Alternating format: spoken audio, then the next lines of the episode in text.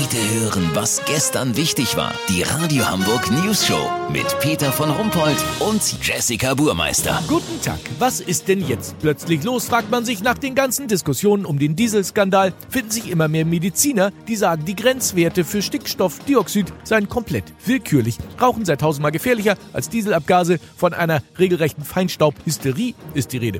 Das schreit nach einer anständigen Recherche. Unser Reporter Olli Hansen hat den Lungenfacharzt Dr. Med Reinhold Röchel in seiner Praxis besucht.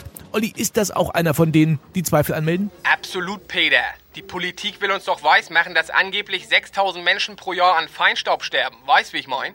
Dr. Röchel und seinen Kollegen ist allerdings kein einziges Opfer bekannt, wo auf dem Totenschein gestanden hätte Todesursache Feinstaub. Das wäre genauso ein Quatsch, als wenn man Rahmspinat oder Deodorant als Todesursache angeben würde. Im Gegenteil, Dieselabgase sind besser als ihr Ruf. Der Doktor hat in ihnen sogar verschiedene Stoffe gefunden, die sich positiv auf die Atemwegsorgane auswirken. Ach, gibt's ja gar nicht. Welche denn? Was war das, Herr Röchel?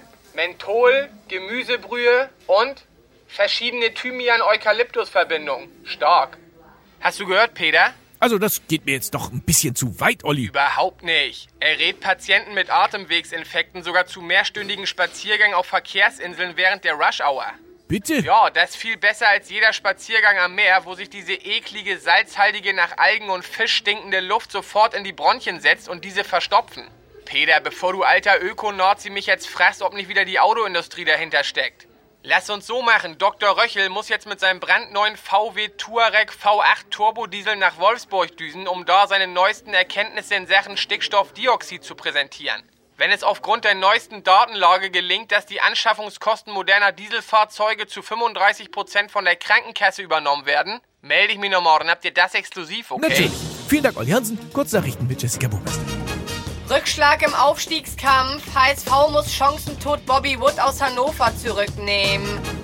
Verkehrspolitik, Tempo 130 Vorschlag wieder zurückgezogen, weil zu viele LKWs nur 100 schaffen. Die alle mit stärkeren Motoren auszurüsten wäre zu teuer, sagte Verkehrsminister Andreas Bescheuert am Rande des Wahnsinns.